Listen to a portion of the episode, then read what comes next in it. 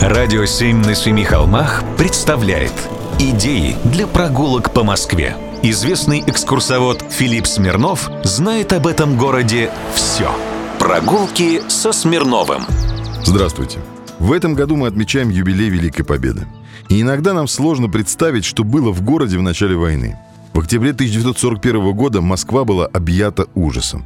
15 октября 1941 года Государственный комитет обороны принял постановление об эвакуации столицы СССР города Москвы. А 16 октября – единственный день в истории московского метрополитена, когда метро не работало. От слова совсем.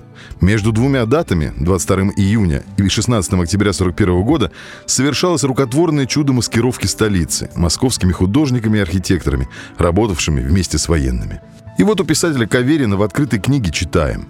«Я не видела Москвы с первых дней войны и поразилась тому, насколько она стала другая, опустевшая, раскрашенная, задумчивая и в то же время полная сдержанной силы.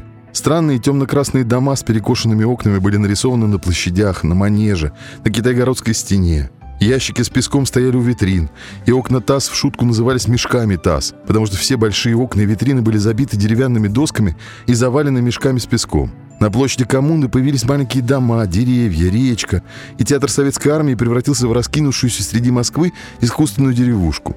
Легкие белые аэростаты по ночам висели над городом, и первые лучи солнца серебрились на них. Только первые, потому что с рассветом на всех бульварах и скверах начинали скрипеть лебедки, и девушки в пилотках спускали на тросах эти аэростаты, которые оказывались огромными, похожими на какие-то мягко колеблющиеся, бесшумно дышащие рыбы.